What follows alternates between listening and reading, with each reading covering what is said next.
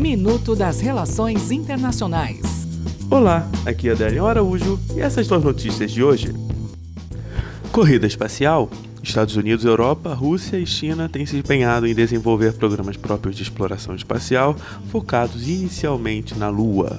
Espanha. Primeiro-ministro espanhol Pedro Sánchez convocou eleições gerais para o dia 28 de abril. A convocação ocorre apenas oito meses e meio após a moção de censura que destituiu o ex-premier Mariano Rajoy. Haiti. O presidente do Haiti, Jovenel Moïse, declarou que não deixará o poder mesmo após uma semana de protestos violentos exigindo sua renúncia.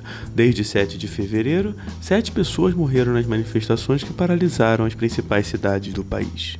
Até o próximo minuto. Enquanto isso, aproveite mais conteúdo no portal seire.news.